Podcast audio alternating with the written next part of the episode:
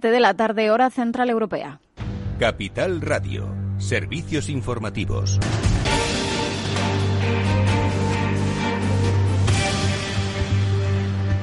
¿Qué tal? Muy buenas tardes. Estamos muy pendientes de los últimos datos de coronavirus eh, que nos deja eh, este día mientras se va disminuyendo la incidencia acumulada. En todo caso, desde el Gobierno alertan de que no podemos relajarnos, sobre todo de cara a una tercera ola, aunque está eh, a la vuelta de la esquina la vacuna, pues nos dicen las autoridades que hay que mantenerse alerta y hay que mantener esas restricciones, sobre todo de cara a los festivos navideños. Lo decía hace unos minutos eh, Fernando Simón, el director del CAES. Llamaba a la prudencia para evitar esa tercera ola. Para tratar de evitar esa eh, muy poco deseable tercera ola. Eh, obviamente es bueno que estemos descendiendo, pero esto también nos pone en una situación en la que la probabilidad de iniciar esa tercera ola, aunque luego se pueda controlar con, cuando empecemos a vacunar a mayores, a grupos poblacionales más grandes, pero ese inicio, desde luego, estamos en riesgo de poder observarlo en nuestro país, mientras que países que llevan un retraso mayor eh, pueden llegar a solapar eh, una vacunación suficiente eh, antes de que, de que se empiece esa segunda ola.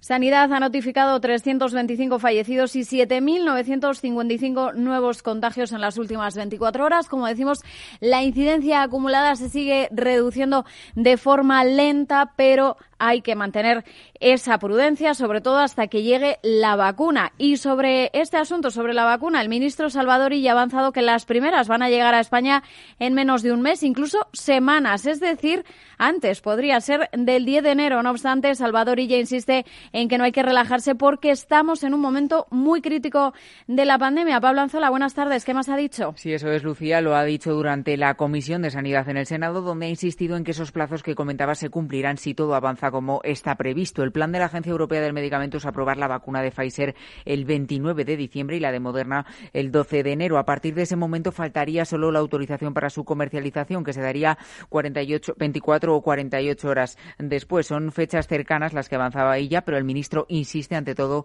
en pedir tranquilidad a la ciudadanía. Nuestro gran horizonte de esperanza para combatir la pandemia es la proximidad de las vacunas.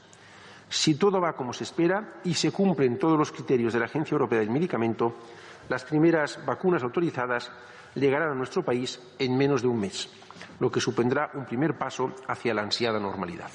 La ciudadanía debe estar tranquila, porque las vacunas que finalmente pasen los criterios de autorización de la Unión Europea dispondrán de los mismos niveles de seguridad que cualquiera otra de las vacunas habituales.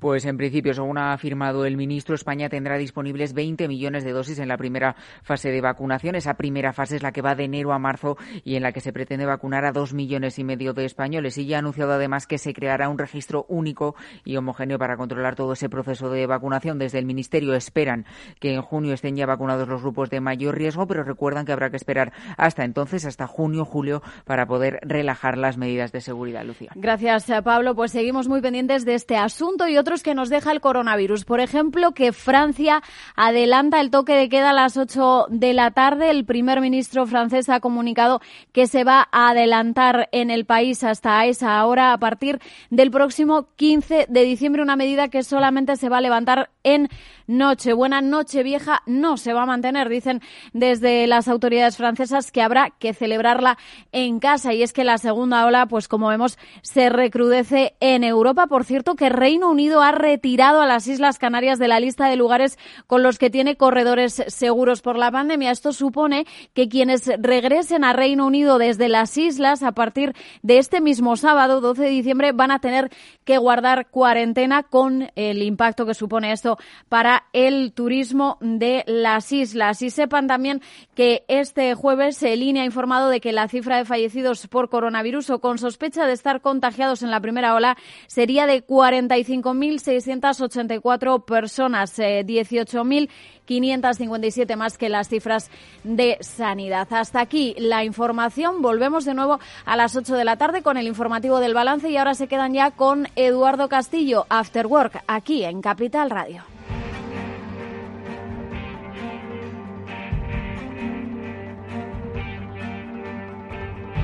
Capital Radio.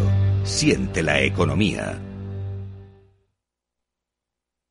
¿Quiere sacar el máximo rendimiento a su dinero? Este sábado gratis con el periódico Expansión Dónde invertir el año que viene. Conozca los valores de la bolsa que mejor se van a comportar, los fondos de inversión más adecuados a su perfil y los depósitos con mejor rentabilidad. Este sábado Dónde invertir el año que viene gratis con el periódico Expansión. ¿Inviertes en acciones o ETFs habitualmente? Entonces esto te interesa. Invierte en acciones de bolsa española o extranjera sin comisiones, hasta 100.000 euros al mes. Entra ahora en xtb.es y abre tu cuenta 100% online en 15 minutos. Riesgo 6 de 6. Este número es indicativo del riesgo del producto, siendo uno indicativo del menor riesgo y 6 del mayor riesgo. El futuro se construye poco a poco. Son muchas cosas. Pequeños gestos pero que tienen valor. Ahorrar en Basque Pensiones EPSV es un buen plan, a tu medida, para que el futuro sea como tú quieras. Vive el presente bien y construye un futuro mejor con Basque Pensiones EPSV. Puedes simular tu plan de ahorro para el futuro en cuchabank.es o acércate a tu oficina y te ayudaremos. Vasque Pensiones EPSV Individual. Cuchabank sea socio promotor. Cuchabank Gestión SGIC SAU Gestor de Patrimonio. Únete al periódico líder en el sector económico. Suscríbete a El Economista y recíbelo todos los días en tu casa o en tu correo electrónico. Más información en el 902 88 93 93 o en club del suscriptor arroba eleconomista.es.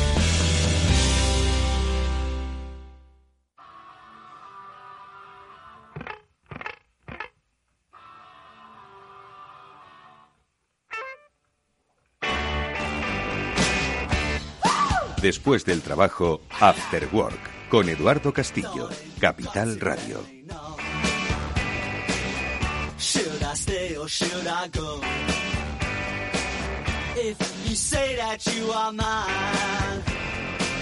I'll be here till the end of time.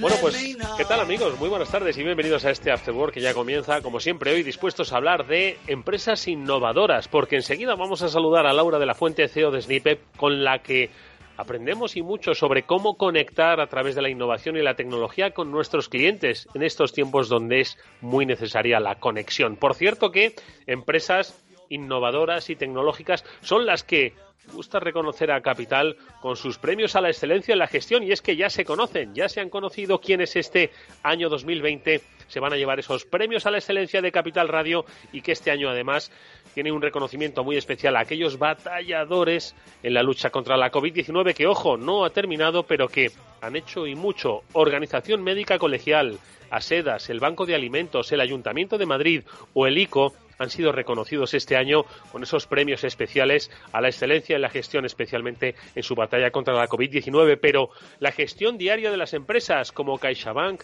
como Mafre, como IG Markets o como CMC Markets, estas han sido las eh, empresas seleccionadas para recibir esos premios a la excelencia de Capital Radio este 2020. Excelencia que llevan personas y con personas es de las que mm, con las que vamos a hablar enseguida para que nos cuenten cómo se comunican con otras personas. Esto y nuestro comentario digital luego con Julián de Cabo y Víctor Magariño será el Afterword de hoy. Bienvenidos.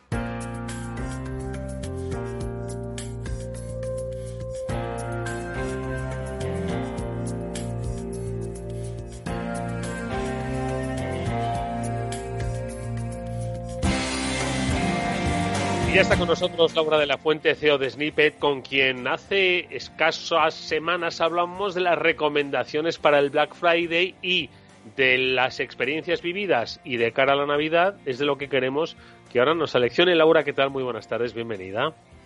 ¿Cómo estás, Edu? Encantada de volver a estar contigo. Igualmente para que nos cuentes qué tal fue. Bueno, es que en realidad la gente de empresa diríais, bueno, ya el Black Friday se ha terminado. Ahora tenemos que enfocar y encarar las Navidades. Sin embargo, hay experiencias adquiridas y aprendizajes que nos traemos de ese Black Friday, especialmente vosotros desde Snippet que ayudáis a través de la innovación y la tecnología a conectar de una manera emocional con los clientes. Así lo propusisteis para el Black Friday, para el Cyber Monday. Y yo no sé, Laura, si eh, tenéis ya, no sé si datos, pero sí por lo menos una percepción de qué tal fue, qué tal le ha ido a las empresas y qué aprendizajes vamos a poder utilizar para estas Navidades, que van a ser, ojo, muy especiales, ¿eh? Claro que tenemos datos. Como siempre decimos, es importantísimo que todo lo que comentamos en esta en este ratito contigo, podamos luego verificarlo y demostrar a todos los oyentes que las cositas que vamos indicando tienen resultado. Entonces, si quieres, te puedo eh, dar unas breves cifras para que veamos la importancia y eh, la necesidad que han tenido las empresas de, gracias a esta pandemia, transformarse digitalmente y hacer pequeñas estrategias y pequeños cambios de su comunicación para obtener resultados. Entre Pues a- estos, por Mm. supuesto, está lo que comentas, el Black Friday. ¿Qué tal ha ido entonces? A ver, cuéntanos. Mira, te cuento. Eh, se ha demostrado que se ha aumentado un 27% con respecto al año anterior los nuevos clientes o nuevos usuarios. Un 27% en e-commerce es una barbaridad. Sí, es una Eh, pasada, sí. más de mil millones de compradores en 40 países. Al final lo que estamos demostrando y lo que estamos viendo es que la pandemia sí que nos ha mostrado ciertas eh, debilidades que teníamos en puntos físicos. ¿Te acuerdas que comentábamos en su día, a ti te apetece ahora estar en un sitio masificado eh, compartiendo un sitio reducido o impresiones con gente a la que desconoces? Mm, ya no nos apetece tanto, ¿no? No, no, no. Han cambiado los hábitos, han cambiado las, las tendencias, absolutamente, sí. Absolutamente.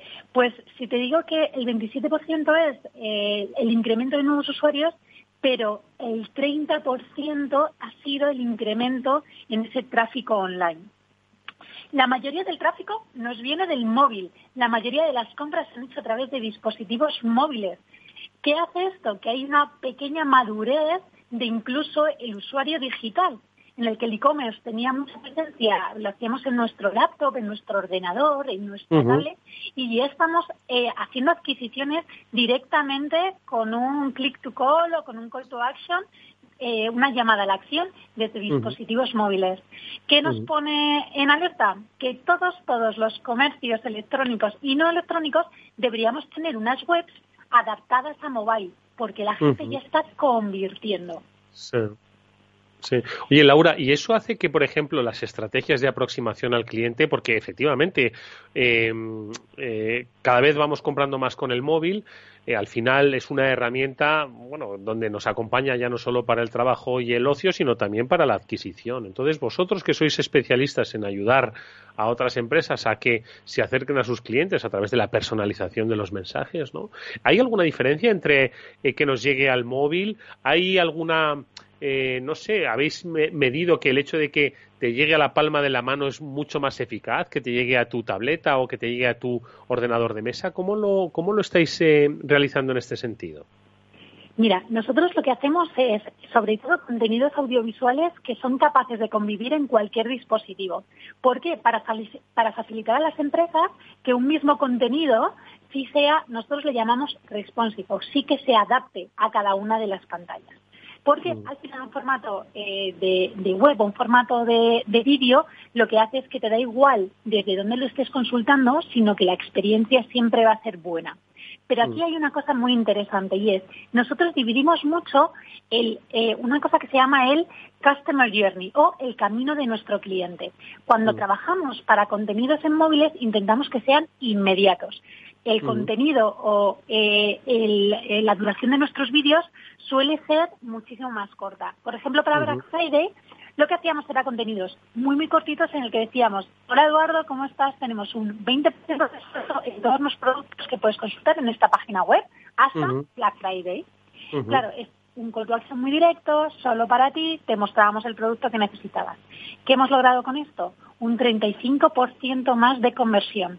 Y la audiencia se incrementa en un 7%, que significa eso, que impactamos a más gente. ¿no? Eh, pero bueno, que no hace falta utilizar nuestra tecnología, sino que las empresas empiecen a plantearse también que este consumidor eh, ya está aquí. De hecho, el 13%, se han incrementado en las ventas un 13% de todos los e-commerce, es decir, ha habido por lo menos un 13% más de venta digital, Mm. que son muy, muy buenos resultados después Sí. de lo mal que lo hemos pasado durante la pandemia. Oye, Laura, y, y ese, el- el- el- la emocionalidad del comprador del Black Friday es cierto que es la antesala de las compras navideñas, ¿no? Y así, y así se entiende, ¿no? Sin embargo, para estas Navidades eh, hay otro tipo de, de emocionalidad en el consumidor, por lo tanto tenemos que un poco replantear la estrategia de acercamiento o digamos que podemos utilizar algunas de las de las eh, cuestiones que habéis planteado, ¿no? Que ya nos comentaste de cara al Black Friday y que ahora pues se ve el resultado, ¿no? Pues eso es el uso del móvil, el aumento, ¿no? de esa necesidad, el rechazo a las aglomeraciones.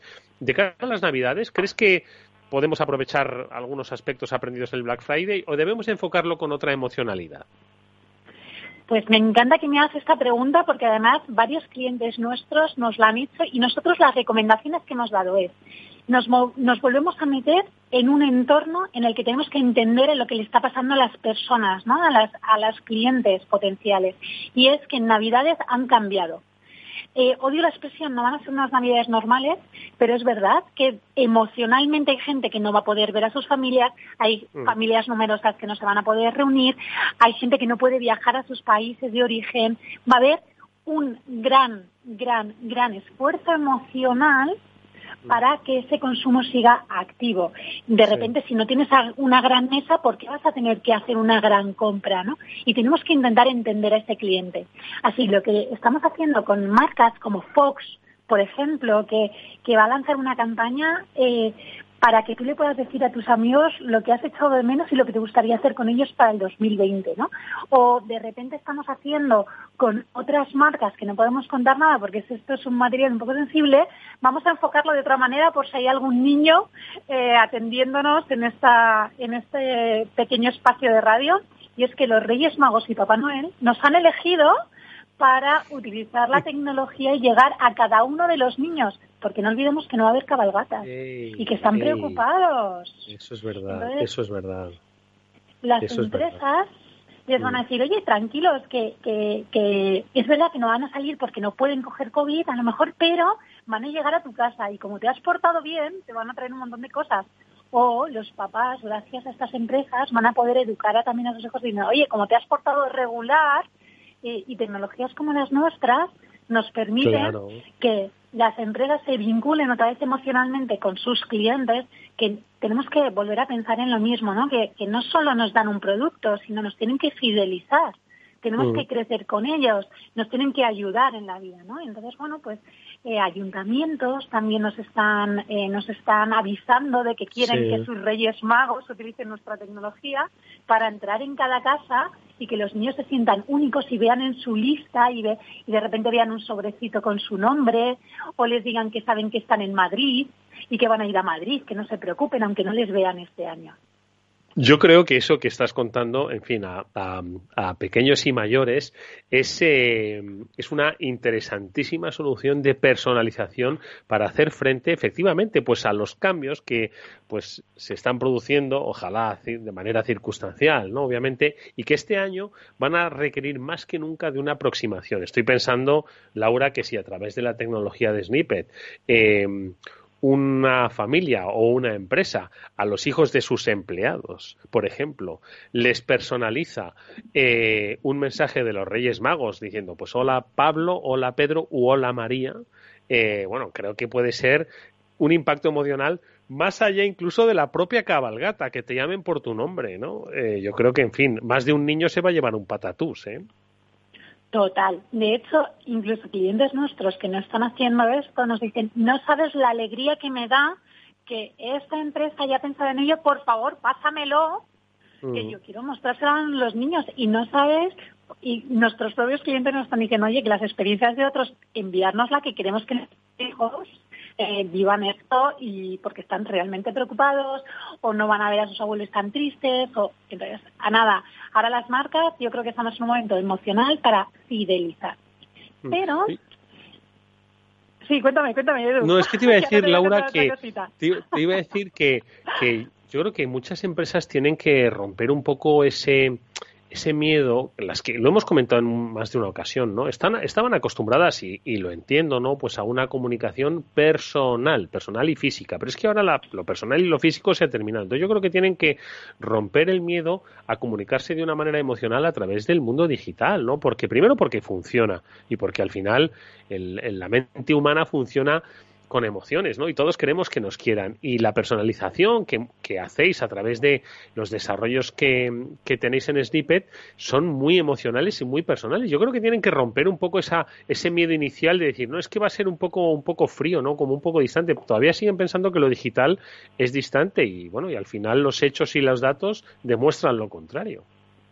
Bueno, no te imaginas cuántas consultas tenemos de incluso de, pequeñas y medianas empresas o de las grandes desde el Departamento de Recursos Humanos diciendo lo complejo que es transmitir la cultura y los valores eh, en sus empleados, de, que cada uno está en sus casas, que hay algunos que son nuevas contrataciones y que no han conocido al equipo, que realmente esto es complicado, ¿no? Y que de repente se les ocurra eh, fidelizar a los hijos, o sea, a los empleados, mostrándoles un regalito para sus hijos o haciendo una cena que también lo estamos viendo, ¿no? Una cena entre todos, pero cada uno desde sus casas.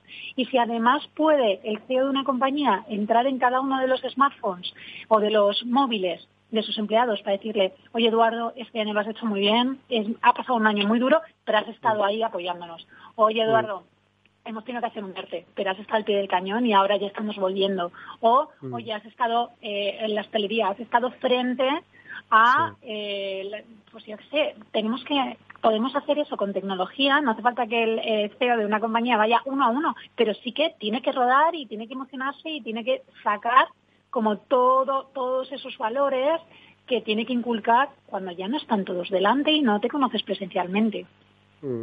Sí, son muchos los mensajes, ¿no? Los que podemos trasladar, ¿no? Yo creo que tenemos que verlo no solo en clave eh, puramente eh, comercial, que por supuesto al final, ¿no? Pues el objetivo de las empresas es eh, ser rentables, ¿no? Sino también de, trabajar la propia emocionalidad. Yo creo que de, en estos momentos duros que hemos vivido, ¿no? Personalizar a los empleados, donde no va a haber además cenas de Navidad donde no va a haber encuentros, yo creo que al final se convierte en una herramienta, eh, Laura, pues absolutamente eh, útil, ¿no? Pues para lograr esa proximidad que, ojo, que las circunstancias pues nos han impedido, que es que han cambiado por completo todos los hábitos de, de encuentros, celebraciones y proximidad que estaríamos desarrollando en días como hoy. Efectivamente. Y ahora lo que te quería comentar a tu pregunta de, oye, ¿y deberían ser las mismas comunicaciones en Navidad como en Black Friday? Mira, lo que sí que tenemos claro es que sí que tenemos que vender. Y ahí sí que estoy al pie del cañón con todas las personas que nos están escuchando porque al final no dejamos de ser empresas. Pero tenemos una oportunidad muy pegada a Navidades, que son las rebajas de invierno. Aquí otra vez tenemos que volver al mensaje Black Friday para convertir. En este momento estamos diciendo, vale, ya estamos con vosotros, ya estamos pasando las navidades de la forma que la podemos pasar, os vamos a apoyar en lo que quiera, pero dentro de este apoyo, cada vez que lancemos las rebajas de invierno, que sabemos que también gran parte de esta población ha sido afectada, vamos a volver a esas campañas que llegan a nuestros smartphones que en menos de que un 30, 60 segundos te cuentan lo que tienes que, lo que, tienes que saber. Y para estas rebajas de invierno también podemos dar algunos tips. Por ejemplo, en Black Friday la media de rebaja ha sido un 26%, ¿vale? Para convertir. Sí. Entonces, se ha incrementado un poco con respecto al año pasado, pero muy poquito, porque la media del año pasado era un 25%. Así que hay más gente comprando, a pesar de que los descuentos no han sido de una locura, sino han sido los mismos. Sí. Y sí que lo podemos aprovechar, es decir, que va muy seguidito, pero que la venta sigue en nuestro radar, ¿no? Que es fidelizar al Mm. cliente para luego convertirle, ya que te he ya que he empatizado contigo, ahora cómprame, que ahora te toca a ti, ¿no? Venir, venir a mí, ¿no? Y yo creo que es esa- son esas oportunidades las que tenemos que ir mostrando, ¿no? Y las que tenemos que ir haciendo para poquito a poquito seguir vendiendo y seguir con nuestros eh, negocios con una ventana más, que es la ventana del digital. Mm, mm. La verdad es que sí, yo creo que eh, bueno, las empresas que no hayan o que no, o no, no se hayan enterado o no se hayan atrevido a hacerlo en el Black Friday, creo que es momento de hacerlo ahora con las rebajas de invierno. Ojo, que no es eh, un concepto eh, vinculado exclusivamente a servicios presenciales de grandes empresas de distribución, que hoy en día el concepto de acercarse al cliente para ofrecerle un buen servicio es para cualquier eh, tipo de negocio, Laura. Y yo creo que es la oportunidad perfecta estos momentos pues, para ponerlo en práctica y, ¿por qué no?, iniciar un año pues digital y cercano, que es básicamente porque, oye, los grandes retos no van a desaparecer en enero, ojalá, y tenemos la oportunidad de hacerlo, oye, y en Snippet, pues les ayudáis a hacerlo de una manera, creo que muy, muy especial, muy particular, muy ingeniosa y muy emocional. Eso, ayudar es lo que queremos. Eh, siempre estamos intentando desaproximarnos a, a ayudar y con nuestros datos y nuestro expertise eh, apoyar a todas estas empresas, porque si también sirve, esto no hay que pensarlo, aunque sean las rebajas de invierno, no hay que pensarlas en invierno, hay que empezar a pensar ahora. Nosotros estamos claro, exactamente, no queráis ahora. pensarlas, exactamente, el, el 1 de enero, no queráis hacerlo en 5 de enero, no, empezad ahora mismo. Ahora mismo está la gente pensando, está en ebullición.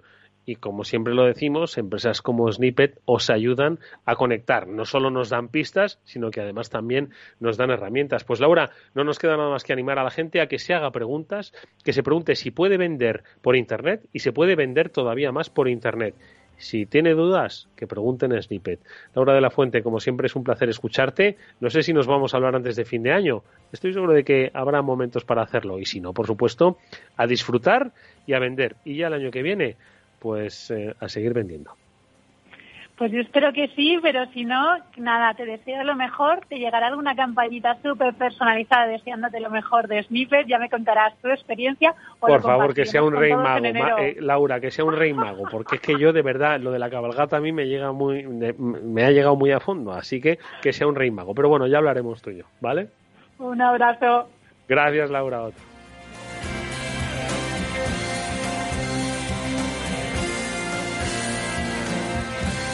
Eduardo Castillo en Capital Radio, After Work.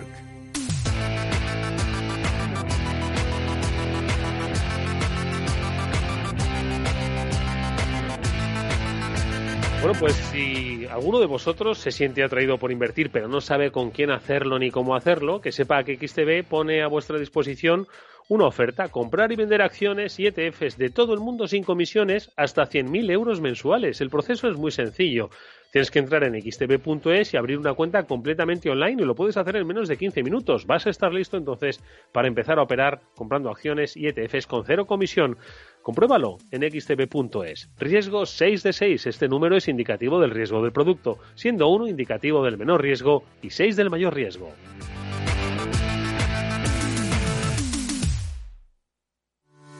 A la hora de invertir, la diferencia entre la convicción y la palabrería está en el grado de compromiso que eres capaz de asumir. El nuestro es este. En Finanbest solo ganamos si tú ganas primero. O lo que es lo mismo, en Finanbest, si no sumamos, no restamos. Conoce todas las ventajas del Result Investment. Tienes mucho que ganar. Finanbest, tú ganas. Si estás pensando en cambiar tu hipoteca de banco, entra en cuchabank.es y consulta las condiciones de nuestra hipoteca fija, variable e hipoteca joven. Cuchabank, tu nuevo banco. Un portero cuelga los guantes, pero solo una leyenda como Iker Casillas puede colgar las alas. Colgar las alas, la serie documental de Iker Casillas original Movistar Plus. 27 de noviembre, estreno de doble episodio y cada viernes en Movistar Plus. Capital Radio existe para ayudar a las personas a formarse y conocer la verdad de la economía. Los valores que Capital Radio defiende son la verdad, la libertad y la responsabilidad. Capital Radio es una empresa independiente que no se identifica con ideologías políticas. Capital Radio está aquí para ayudar a las empresas a comunicar cómo crean valor. Capital Radio apuesta por empresas sostenibles, transparentes y comprometidas con la sociedad. ¿Y tú también quieres trabajar por un mundo mejor? Aquí tienes tu sintonía.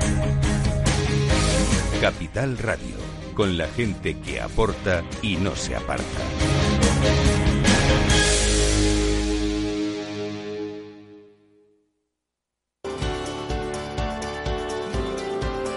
Capital Radio. Aportamos valor. ¿Desde cuándo tiene efecto la suspensión? Cuando exista fuerza mayor. En caso de fuerza mayor, desde la fecha del hecho causante de la fuerza mayor, por ejemplo, desde que la actividad de la empresa se suspenda por orden de la autoridad sanitaria en el marco de la crisis del COVID-19. Mientras que en caso de causas económicas, técnicas, organizativas o de producción, los efectos serán desde la fecha en que la empresa comunique su decisión a la autoridad laboral, salvo que la empresa establezca una posterior.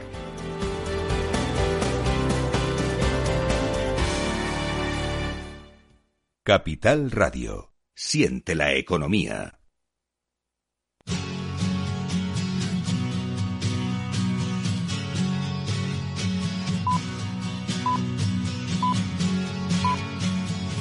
After Work con Eduardo Castillo.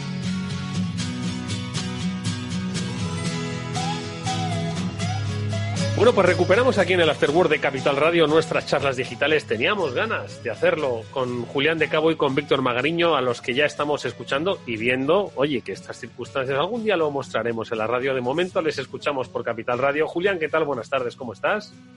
Muy buenas tardes, Eduardo. Aquí corrigiendo y disfrutando del día horroroso que tenemos en Madrid. Madre mía, época de exámenes, época de eh, corregir trabajos los que nos están escuchando y que son profesores sabrán a lo que te refieres, que parece que son interminables, ¿no? Eh, esas correcciones, pero bueno, llegan a su fin, llegan a su fin, llegan a su fin. Víctor Magariño, buenas tardes. Hola Eduardo y audiencia, eh, buenas tardes, ¿qué tal? Tú también estás de correcciones, porque tú también eres profesor. Hay que decir que Julián y Víctor dan clase en dos de las, bueno, en, escuelas de negocio, pues eh, muy reputadas, de carácter internacional, y que bueno, pues eso no les libra de corregir, de, de echar, por supuesto, unas correcciones, Víctor. Pues mira, todavía no, porque todavía me quedan unas pocas clases. Este año voy a estar liado hasta el día de la lotería. Eh, Madre es, mía. Es extraño. Pero sí, la semana que viene es el, examen de, en NYU y, bueno, ahora como estamos en remoto, pues se, hace se hace directamente en la plataforma y ya sale corregido, con lo cual me ahorro un poco de trabajo. Madre mía. Lo, eh, que sí ha cambiado, lo que no ha cambiado, iba a decir Julián, ¿verdad? Esto de, de la formación en remoto, de la formación online, es lo del tener que corregir, ¿verdad? Que, o sea, los alumnos pueden estar conectados en la distancia, puede haber clases híbridas, pero un profesor tiene que corregir trabajo por trabajo, con anotaciones y tutorías no te libra nadie, es una cosa, y además no sé si os sucede lo mismo, porque los dos dais clase también, pero cada año meto más horas, cada año hago más esfuerzo, cada año me lo tomo más en serio y cada año salgo más frustrado porque nunca tengo la sensación de estar siendo 100% justo, nunca. Ya, pero ¿qué es? Claro, ¿qué es ser justo? Esto da para un programa y medio, ¿eh? Cuando uno califica, a nosotros que nos calificaban, la memoria, ¿no? Y un poco el replicar y ahora hay que calificar pues muchas otras aptitudes, ¿no? No estoy hablando de las soft skills, sino de la actitud, la participación, las posibilidades. No es, no es un trabajo fácil la calificación, ¿eh? No, no lo es. A mí, yo, yo al final intento simular lo más posible que se parezca a lo que haría a la hora de contratar a alguien para una compañía. Y termina pasándote que en una clase hay un X por ciento de personas a las que te llevarías a trabajar para lo que fuera, otro porcentaje a los que contratarías para algunas cosas, otros que, bueno, les, les podría hacer una oportunidad y otros que lamentablemente no los quieres ver en tu compañía ni en pintura, ¿no? Eso pasa siempre, por más que probablemente no sea justo, porque a lo mejor se trata de que no ha sido capaz de descubrir sus habilidades y las tendrán, pero... ¿Y tú te acuerdas, eh, Julián, porque Víctor claro que se acuerda porque lo vivió en primera persona, cuando Víctor nos contó cómo fue su proceso para acabar en Google, aquellas entrevistas pues transatlánticas cruzadas que eran una detrás de otra, ¿no? Que fue apasionante, recuerdo que fue apasionante y lo que pues valora nuestro amigo, por supuesto, por encima de la media, pero yo me pregunto si esas cosas, ahora con cierta perspectiva, Víctor, tenían el sentido o si lo llegas a saber, pues mm, te habrías preparado más, te habrías preparado menos o no tienen ningún sentido hoy en día ese tipo de procesos de selección. Bueno, ha cambiado, ha cambiado bastante. ¿eh? Para empezar, antiguamente solo reclutaban gente con titulación superior. Eso ha cambiado, lo cual es un, bueno, supongo que un buen comienzo.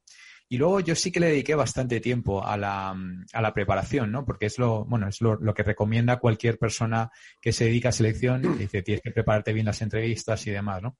Entonces yo, es como si hubiera entrado en Google un mes antes, sobre todo porque yo partía de cero, yo no tenía ni idea de, nada. Entonces dediqué bastante tiempo eh, y también me vi algunos vídeos de gente que, había pasado por el proceso, pero probablemente iba bastante menos preparado que la inmensa mayoría de la gente. Eh, también un poco forma parte de mi personalidad, ¿no? Prepárate, pero, pero siempre al final hay cosas por las cuales no te puedes preparar, que te tienen que sorprender, ¿no? Y, bueno, y yo creo que me, ayudó mucho la honestidad, ¿no? El, ser honesto y decir, mira, yo no tengo ni idea de esto, ¿no? Eh, no sé si realmente buscáis a mí o a, otro. Y eso al final pues me, llevó a la última ronda y, me hizo pues, eh, pues no sé, parecer honesto y demás, ¿no? Como una de las eh, virtudes que las empresas valoran. Ojo que yo no estoy diciendo que el trabajo de los headhunters no tenga ahora sentido, ¿no? Pero obviamente entiendo que, bueno, pues es, las circunstancias, los procesos, Julián lo ha dicho, o sea, dentro de su clase, pues hay perfiles con los que te irías a navegar en solitario, otros con los que te irías de cañas y otros a los que nos dejaría 20 duros, ¿no? Entonces, entiendo que, no sé si eso es necesario para, porque al final cada empresa tiene su idiosincrasia, su personalidad, su cultura, Julián. Pues mira, Eduardo, yo, creo que esto de, los procesos de selección es como lo de ligar, que tú al final ligas cuando no tienes ningún interés en ligar y cuando tienes interés en ligar no te comes un colín absolutamente ni en broma, ¿no? O sea, no hay mejor manera de entrar en una, en una entrevista de trabajo que importándote un pito el trabajo en concreto. O sea, si, si estás contento con lo que estás haciendo, tu vida es interesante, vas feliz y tal, pues probablemente vas con una libertad intelectual y con una capacidad de decir las cosas tal cual son que pierdes por completo si se trata del escenario mm. opuesto en que vas apurado, te van a echar y tal.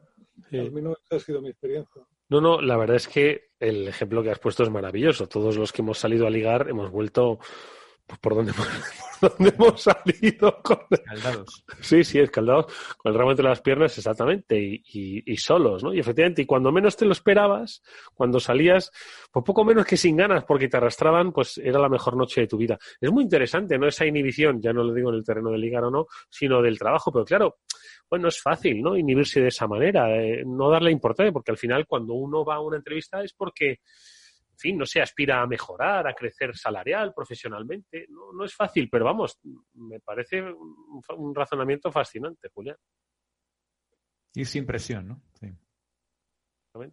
Bueno, pues no sé. No sé si, si Víctor recordará, porque fue en su momento circuló mucho por la red, aunque la red no tenía tanta multimedia ni tanta capacidad. Hubo una serie mítica de anuncios de, de un refresco que se llamaba Sprite, que eran argentinos, que se llamaban, eh, tenían como claim Las chicas huelen tu desesperación. Y era, era un protagonista que intentaba ligar a toda costa y evidentemente no se comía un colín el pobre hombre en situaciones absolutamente lamentables. ¿no? Yo creo que pasa un poco lo mismo entre las entrevistas de trabajo y el, y el salir por la noche intentando hacer el buitre al coste que sea. Yo creo que la, la combinación ganadora es no, iba a decir que es un poco de mezcla. Yo creo que tienes que llevar un, puntito, un puntito de interés y de presión, un puntito, ¿vale? Que es cuando realmente el ser humano rinde al máximo, ¿no? O sea, no ir completamente agobiado, pero tampoco ir ultra relajado. Tienes que llevar ese puntito de tensión. Es como cuando hablas en público, cuando vas a dar una clase nueva, además, ¿no? Lo sabéis muy bien.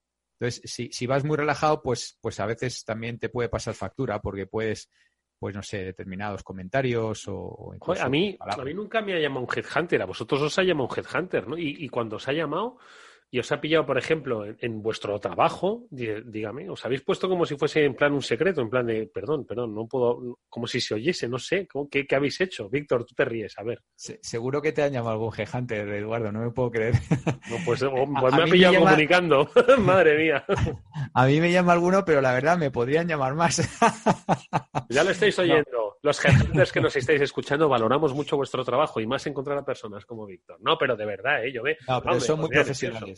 Sí, son, muy profesionales y enseguida lo primero que te dicen es, oye, te, te pillo en buen momento, puedes hablar. Entonces, en una llamada que puede ser un familiar, puede ser cualquiera. O sea, yo no, nunca me he visto comprometido. Alguno me ha llamado en algún momento complicado, en mitad de una reunión y demás.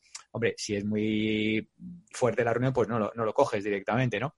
Pero bueno, lo, normal es que lo entienden perfectamente. Mira, ahora no puedo hablar. Bueno, ¿a qué hora te puedo llamar? Entonces, en eso son, son muy discretos. ¿Y cómo se presenta un headhunter? La verdad es que tendríamos que haber invitado a un headhunter diciendo, hola, mira, soy Eduardo, soy headhunter y estamos buscando un puesto para el que te vamos a pagar una barbaridad y, en ese momento dice, no, perdona, estoy en una reunión, no puedo atenderte ahora. Madre mía, yo no sería capaz de decir eso. Digo, espera un momentito, no cuelgues que ahora hablamos. Julián, a ti te habrán llamado más de uno. Pues mira, sí, pero últimamente pasa como con la amiga fea, la que llaman para preguntar con la amiga, por la amiga guapa, ¿no? Cuando eres súper nodo dentro de LinkedIn, que es lo que me pasa a mí, porque fui de los primeros y como tengo muchos alumnos, al final, quieras o no, pues tienes contactos a casco porro, te llaman los headhunters para preguntarte si tú sabrías de alguien que dices la madre que está, o sea que, estoy aquí madre mía hoy se nos está yendo muy este programa a, lo, a lo, difícil que a veces lo pasamos ¿eh? los, los, los, seres humanos en su conjunto no voy a entrar en géneros pero sí bueno en fin interesante. Oye por cierto antes hablabas de presión Julián. No te hemos presionado mucho para la lectura del libro es que ya me puedes presionar lo que quieras, Eduardo. O sea, no tengo tiempo ni para rascarme últimamente. De hecho, me he traído hoy un par de temas que me habían interesado y, uno me hizo gracia porque tiene que ver con parte del título del libro, pero lo rescaté al vuelo esta mañana leyendo en diagonal una de las newsletters, esas que me, que me autoadministro como masoca que soy probablemente. vamos, vamos a recordarle a, nuestros oyentes el, título del libro por el que tenemos tanto interés, que era, no me acuerdo el título, era Sexo con máquinas, carne vegana. era sexo virtual y carne vegana, experiencia en la frontera del nacimiento, la vida, algo así. Algo así, el amor y la muerte, efectivamente. lo, lo, tengo por ahí porque de hecho compré el libro, pero ya te digo, no me ha dado tiempo nada más que ojearlo por encima pero esa mañana me, acordé del libro y, como te temía porque sabía que íbamos a hablar esta tarde, me encontré con, un, con una noticia que dice que se ha probado por primera vez para consumo humano la primera carne cultivada en laboratorio y que se va a poner en, un restaurante de Singapur a partir de ya. Ya, ya es una noticia fechada el 7 de diciembre, donde, cuando la localicé yo.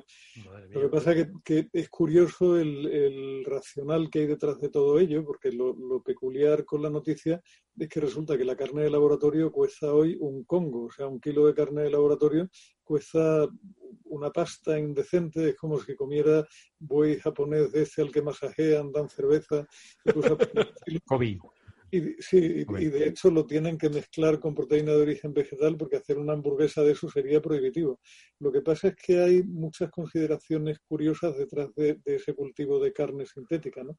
Por un lado, los chalaos de los flexiterianos, que, que no suena a secta autodestructiva, pero son gente que no come carne por un tema de cuidado del medio ambiente, por un lado, y de razones éticas por el sufrimiento animal no sé, la verdad es que, bueno, es un, es un mundo peculiar, ¿no? La noticia es una noticia que te deja completamente visco, pero completamente pensando en que eso lo vamos a ver como práctica habitual en no mucho tiempo. Hay cada vez más startups dedicándose a eso, por un lado, y cada vez más gente que estima que comer comida de origen animal es pecar contra la naturaleza. Y como ya no creemos en otras cosas, nos dedicamos a creer en la madre natura, que es tan absurdo como cualquier otra creencia. De todas formas, esto, esto de, vamos, valga, eh, vaya esto por delante.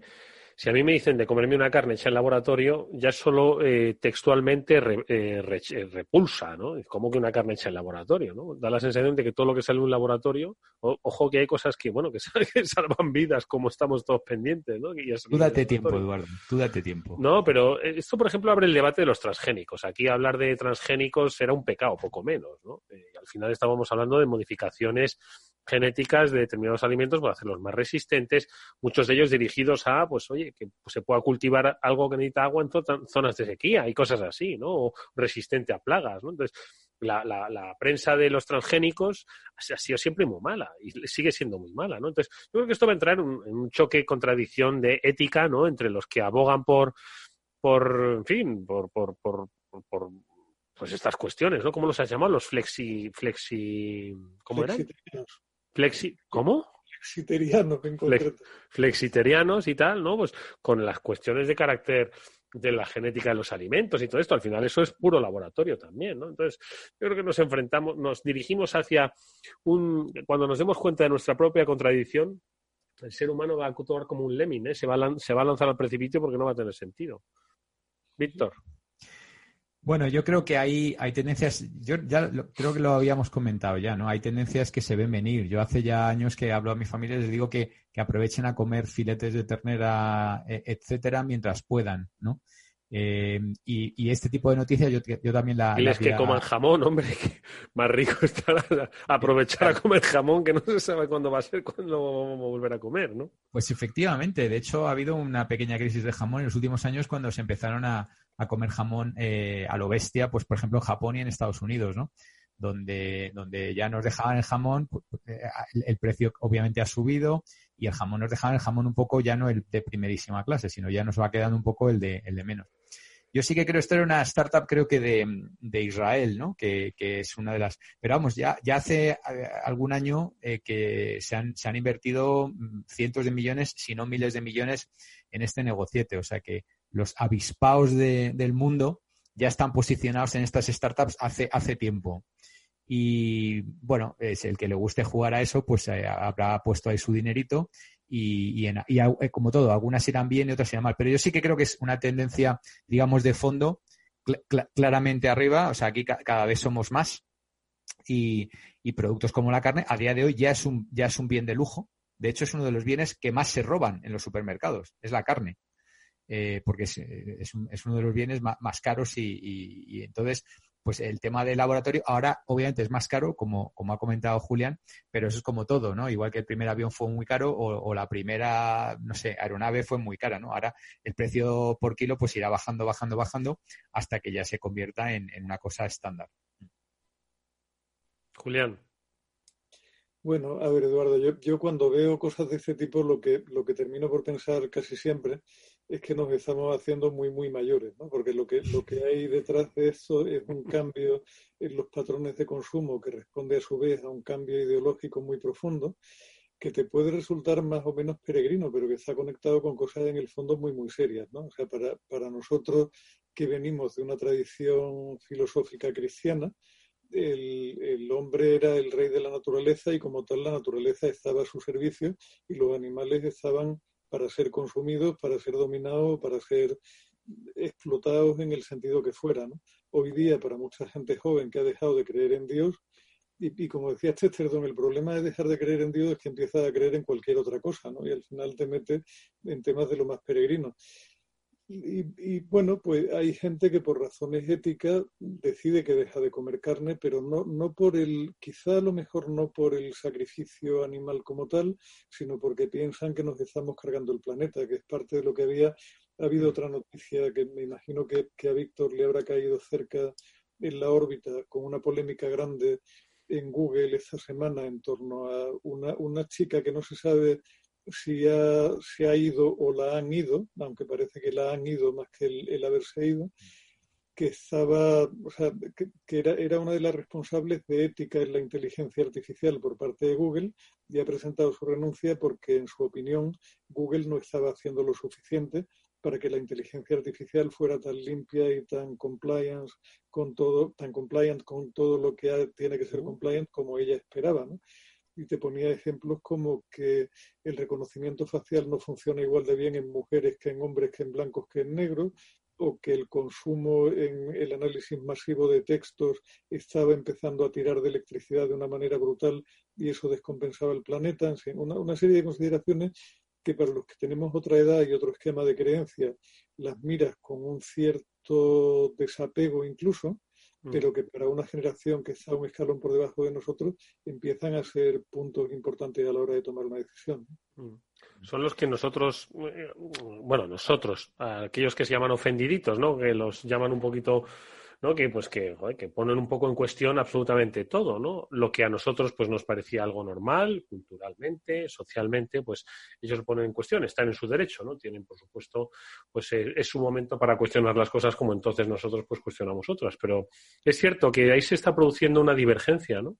Y yo no sé qué cabida va a tener, porque al final es el tiempo de los, de los millennials y de los centennials, entonces yo no sé qué cabida van a tener los viejos, si si van a acabar censurados ¿no? en, en, todos los sentidos, no lo sé. Víctor.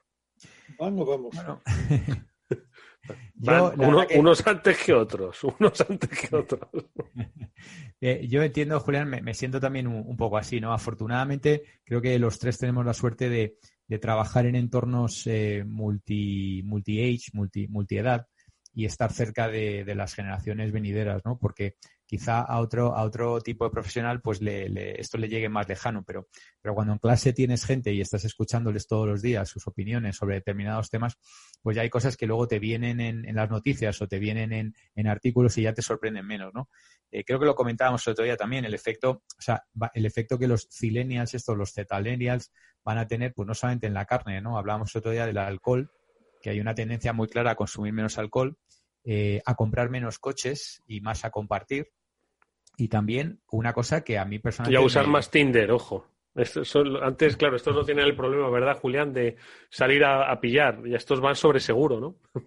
Bueno, el porcentaje, el porcentaje de parejas que se conocen online se ha disparado en la, en la última década, pero disparado estamos hablando de que, de que ha arrinconado otros, como por ejemplo en el trabajo o incluso en bares.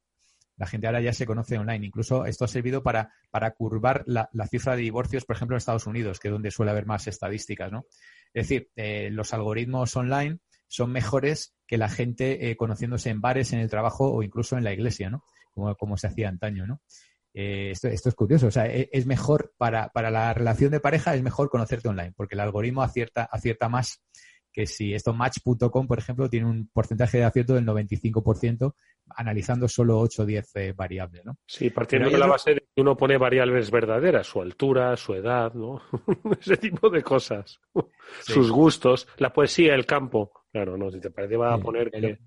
Luego al final tiene que haber el contacto. Pero hay, el otro tema es el tema de, viajar, ¿no? El, tema de los viajes y el, tema ese del flight shame, ¿no? La vergüenza de, viajar y, y, tu, huella personal de carbono, todo esto es, eh, realmente, eh, bueno, está, está cogiendo tracción y hay países, en, por ejemplo, en los países nórdicos y tal, que esto ya se, se, lleva casi como una religión. Yo recuerdo en mi, en mi época de cuando yo empecé a trabajar, pues todo el mundo, entre comillas, me, envidiaba mucho, pero yo viajaba mucho eh, por todo el mundo mm. y hacía grandes viajes y demás. Era la época, ¿no? No, no tenía mujer, hijos ni nada y aproveché esa, esa época, ¿no? Y ahora estaría casi, casi mal visto, ¿no? Cuando entonces eras como el, el el sexy, ¿no? De, la película. Y ahora, ahora es como que no, eso no, no mola.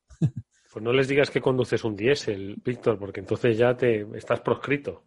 Poco tiempo le queda al diésel, ¿eh? aparentemente, pero bueno, mm. ya le queda, le queda poco tiempo a mi diésel. A ver si el año que viene cambiamos por un eléctrico o algo así. No, mira, no está mal. Y bajan un poco de precio. Julián, ¿qué te parece? Madre mía.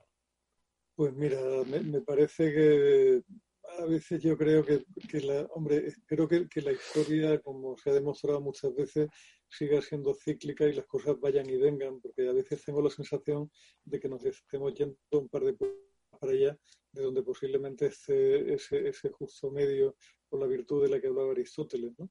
Que al final eh, yo me identifico mucho más con la época de aquella canción de Mecano que decía que el ser negrito es un color y que no hay maldad ninguna en describir a una persona como negra porque simplemente hace referencia al color de tu piel mm. y si lo dices con un corazón tranquilo y puro no tienes por qué sentirte mal por llamar a alguien negro como, como tampoco tienes por qué sentirte mal por describirte a ti mismo como calvo. Son dos circunstancias Exactamente. en mi cabeza hay poco pelo como un vecino de esa comunidad es bastante más oscuro que yo y eso no lo convierte ni, ni le convierte a él en peor que a mí ni a mí en peor que a él porque uno tenga pelo y el otro tenga otro color. Nos estamos volviendo un poco locos, pero me, ha recordado el discurso de Víctor a una, a una cosa que me llegó hace tiempo y me hizo mucha gracia, que era la comparación entre los pecados capitales de la Iglesia Católica y las redes sociales.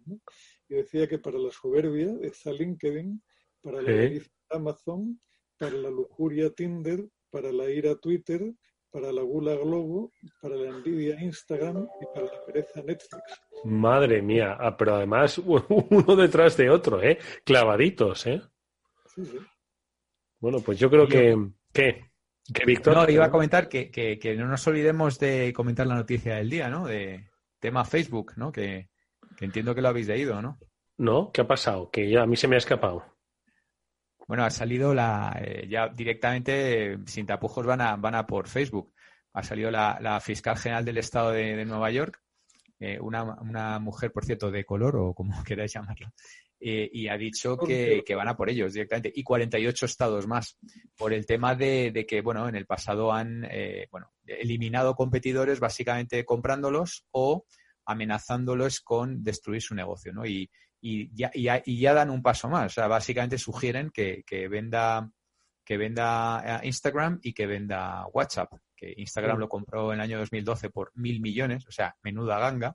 Mm. Eh, eso es una fracción de lo que genera hoy en día Instagram en, y, y de que, y que venda WhatsApp que le costó 17 mil O millones. sea que básicamente lo que están haciendo, bueno, no es hacer desaparecer Facebook, pero si tú preguntas ahora a los jóvenes de entre 13 y, y 22 años, ninguno de ellos tiene Facebook. Eso sí, todos usan WhatsApp y todos usan Instagram. Así que TikTok. sí, TikTok, claro.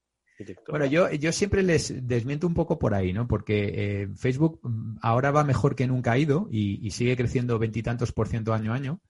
Eh, hace pocos años era una décima parte de Google, ahora es la mitad.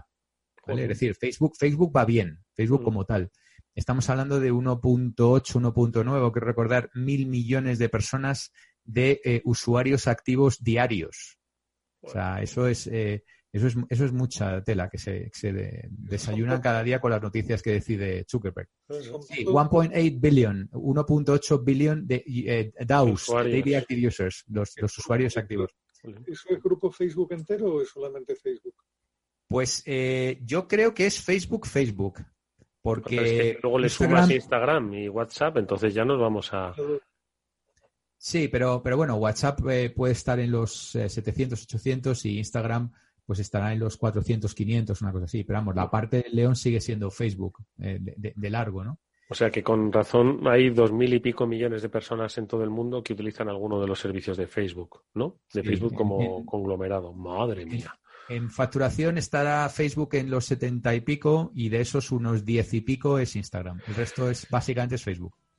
Bueno, pues eh, amigos, que nos tenemos que despedir, la verdad, porque hoy se nos ha echado el tiempo encima y, y justo lo hacemos, pues yo creo que con un debate interesantísimo, pero que obviamente va a dar muchísimo recorrido y que yo creo que podremos comentar, si por supuesto vuestras agendas lo permiten, la próxima semana, este tema de Facebook, de los mil y pico millones de usuarios, de ver hacia dónde se dirigen, de ver si le pueden obligar a desprenderse de esos activos que son un poco los que, pues con buen acierto, eh, eh, adquirió hace tiempo. Y por supuesto ver esto eh, que supondría pues para el mapa un poco del uso de las redes sociales en estos tiempos de cambio y en estos tiempos extraños para los viejos y no tan viejos por supuesto. Así que como siempre eh, Víctor Magreño y Julián de Cabo gracias amigos por haber estado con nosotros con los oyentes del Afterword de Capital Radio. Y lo dicho si la agenda lo permite la semana que viene nos vemos Y a lo mejor en directo. Nos vemos- nos vemos ojalá ojalá En ojalá directo quiero decir en, en físico. Exactamente, de carne y hueso. Gracias amigos y a todos ustedes que nos vamos hasta la semana que viene, que volveremos como siempre con el After Work, con el programa de ciberseguridad. No os lo perdáis. Hasta entonces y disfruta del fin de semana.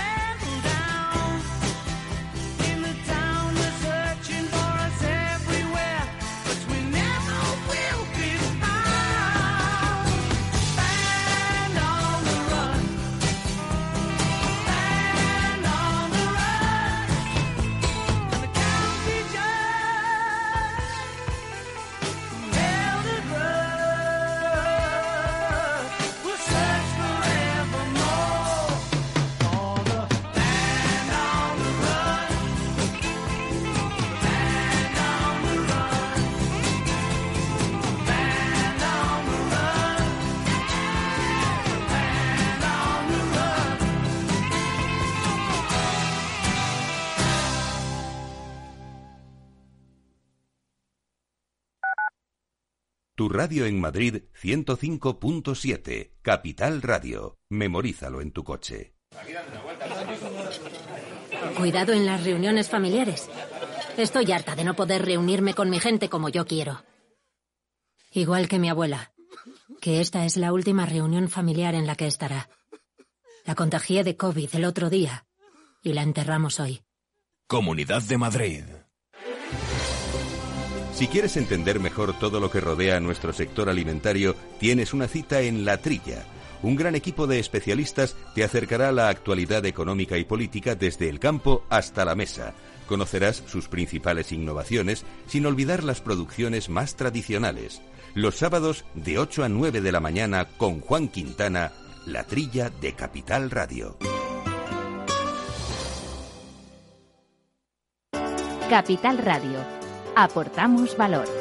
¿Cuál es el porcentaje máximo de cobertura del aval de la línea ICO COVID-19? En el caso de autónomos y pymes, el aval garantizará el 80% del principal de las nuevas operaciones de financiación y de las renovaciones. Para el resto de empresas que no tengan la consideración de pyme, el aval cubrirá el 70% en el caso de nuevas operaciones de préstamo y el 60% para renovaciones. El aval no da cobertura a conceptos distintos al principal de la operación, tales como pago de intereses, comisiones u otros gastos inherentes a las operaciones.